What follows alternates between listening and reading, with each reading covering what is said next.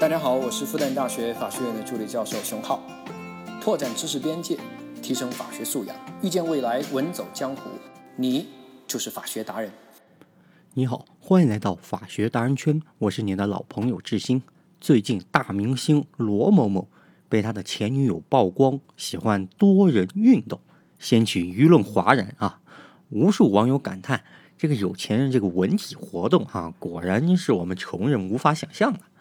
那该前任呢，凭一己之力教会了全球华人哈，如何将多人一起圈圈叉叉的这个行为在台面上进行内涵的表达哈，都感觉自己语文水平都提高了呢。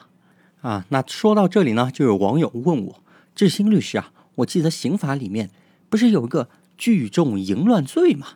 那罗某某这个多人运动啊，那不就是聚众淫乱罪吗？那为啥这个警察不管呢？哎，这个问题问的非常好哈。刑法三百零一条确实是写的非常的清楚，聚众进行淫乱活动的，对首要分子或者多次参加的，处五年以下有期徒刑、拘役或者管制。那法条念完，估计部分没有受过科班训练的朋友哈，那就更加觉得，那不就是聚众淫乱罪吗？罗某某的行为跟法条说的不就是一样的吗？说实话哈，就字面理解的话，罗某某如果查明属实的话，那就是聚众淫乱罪。司法实践当中呢，很多案子也都是这么判的。比如当年沸沸扬扬的南京教授换妻案，最高判了三年半，跟罗某某多人运动，那本质上有啥区别呢？那没区别呀。但是聚众淫乱这个罪，其实，在学术界哈，那被吐槽的那简直是不要不要的。吐槽多了以后吧，本来坚定的这个司法机关哈，也开始有点犹豫和动摇了。怎么回事呢？这个罪有什么好吐槽的呢？且听我慢慢道来。那这里呢，有一个法学进阶的重要观念哈，如果你是非科班的同学，一定要注意了哈。科班同学啊，也别嫌我啰嗦哈，容我多说两句哈。那一个人呢，他的行为是否犯罪，通常肯定要看法条。老百姓那就是字面理解。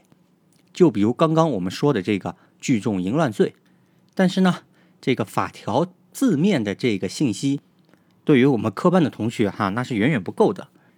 那科班同学看什么呢？很重要一个标志，那就是。是否侵犯法益？哎，这就是非科班同学进阶的一个重要标志。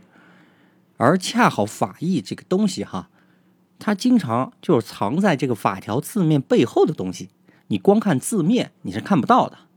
就好比女朋友问你，你觉得那边奶茶店好喝吗？啊，他可不是真的让你评价那家奶茶店，他就是想喝的意思，是吧？你要揣摩得到。哎，那咱们这个。科班同学哈，那就是经过锤炼过的，哈哈，就能 get 到。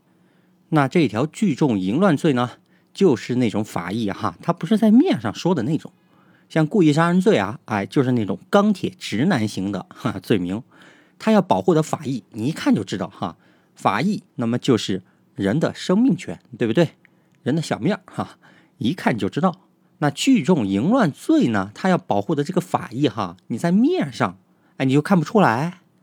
那说了那么多，直接说聚众淫乱罪的法益哈。学术一点的表达呢，就是说性行为的非公开化的公共秩序。哎呀，这话说的别扭哈，翻译成人话就是说，多人圈圈叉叉这事儿吧，本来应该是悄悄咪咪的搞，但是呢，如果你们公开的搞，让大众看到了，那大众在关于性情感上就会受到伤害啊，轻则尴尬别扭，重则。灵魂重击，哈，尤其是小孩子，所以呢，聚众淫乱是严重扰乱公共秩序的犯罪行为。哎，那解释到这儿，你也可以看到，哈，聚众淫乱这个本质啊，它是一种扰乱公共秩序的犯罪。所以你也可以看到，这个罪名它是在刑法里面，它规定在第六章妨害社会管理秩序罪的第一节里面，扰乱公共秩序罪。感觉说的也得绕哈，那我给你念一下这一节里面聚众淫乱罪旁边的一些罪名，哈哈，他们的邻居都是些什么罪，你就更加知道这个罪它是要保护什么了。哈，聚众淫乱罪的邻居有聚众扰乱公共秩序的、交通秩序的、编造故意传播恐怖信息的、聚众斗殴的、寻衅滋事的、组织领导参加黑社会的。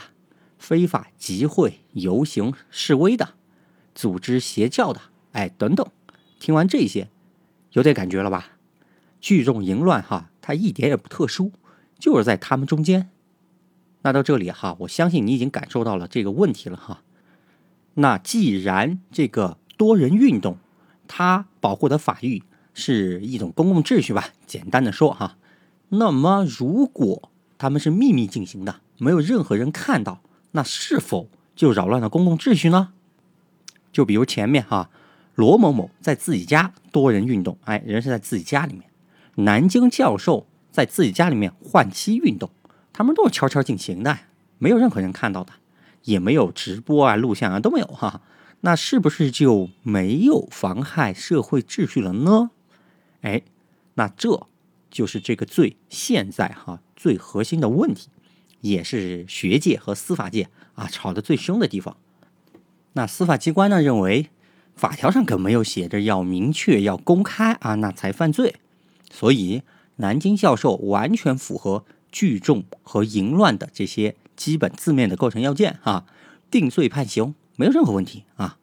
那后面呢，因为争议太大了嘛，这个案子。法院系统呢，还在他们的各种官方网站上发表了各种维护他们的判决的文章。哈哈哈。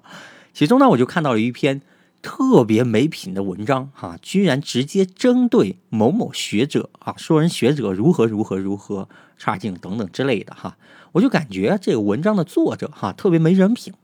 本来吧，学术争论，你摆事实、摆论据，你说你自己的观点就好了，啊，对不对？顶多是反驳别人的观点，哈，有理有据的反驳。